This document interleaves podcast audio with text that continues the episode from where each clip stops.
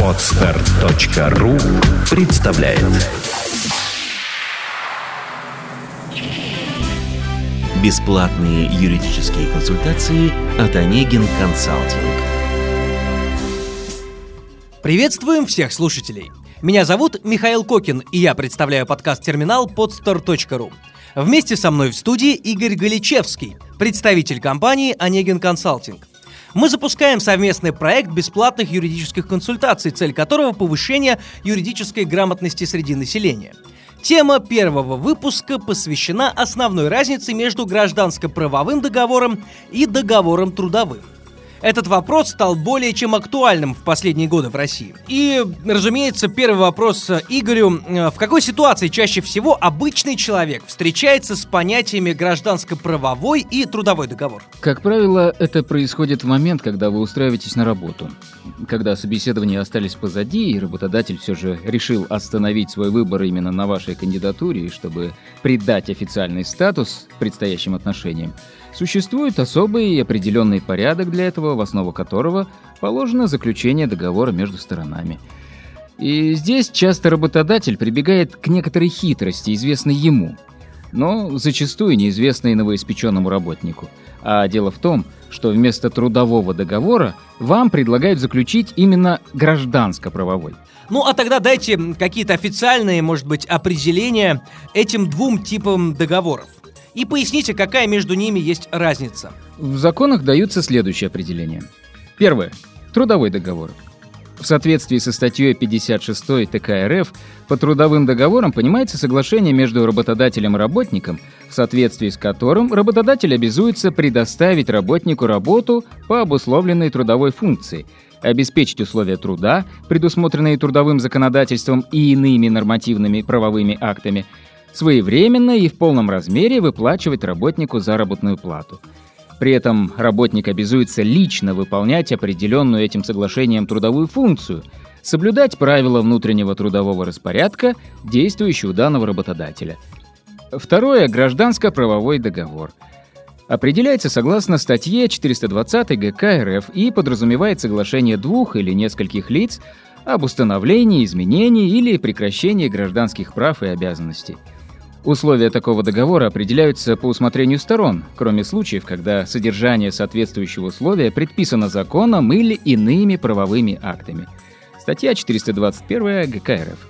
Безусловно, неподготовленному с юридической точки зрения человеку разница между двумя этими понятиями не видна, но по факту она колоссальная и заключается прежде всего в том, что отношения по гражданско-правовому договору регулируются нормами Гражданского кодекса Российской Федерации, а отношения по трудовому договору регулируются Трудовым кодексом Российской Федерации.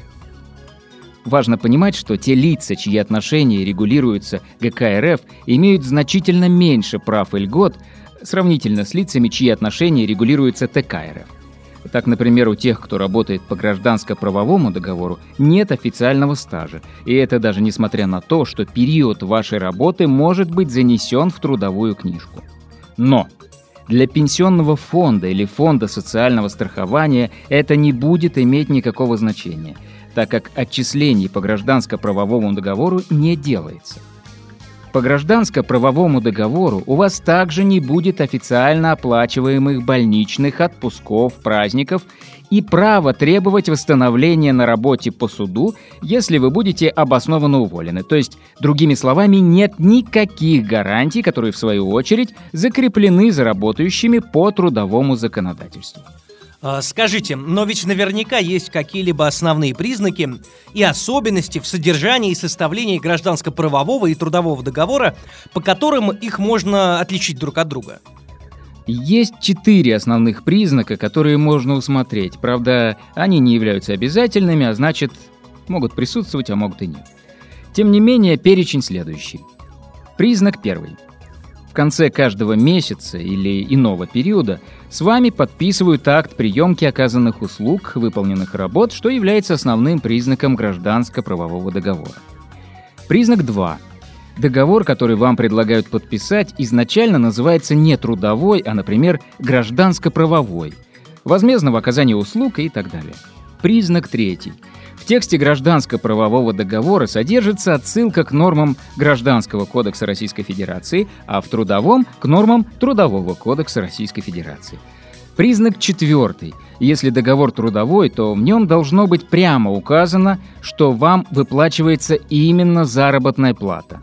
Но если же договор гражданско-правовой, то тогда в нем указывается, что выплачиваться будет вознаграждение.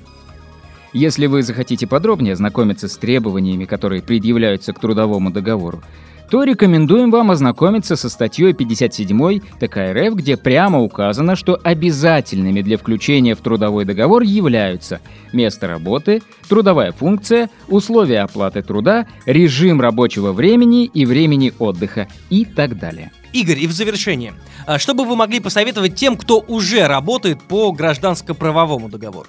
Для тех лиц, кто уже работает по гражданско-правовому договору и все-таки возник конфликт с работодателем, чтобы защитить свои права и законные интересы, нужно по суду признать свои отношения с работодателем именно трудовыми, ссылаясь на их систематический характер, и уже только потом требовать всех вытекающих отсюда последствий. А также помните – не дожидаясь возникновения сложной ситуации, вы всегда имеете право подойти к работодателю с просьбой внести в действующий между вами договор те положения, которые являются для вас существенными. Добросовестному работодателю бояться в данном случае нечего, и он обязательно пойдет вам навстречу в отличие от недобросовестного. Игорь, спасибо большое. А нашей аудитории я напоминаю, что вопрос освещался представителем фирмы Онегин Консалтинг при поддержке проекта podstar.ru. Вопросы юридической направленности вы можете бесплатно задавать на сайте компании или на странице официальной группы Онегин Консалтинг ВКонтакте. Сделано на podster.ru Скачать другие выпуски подкаста вы можете на podster.ru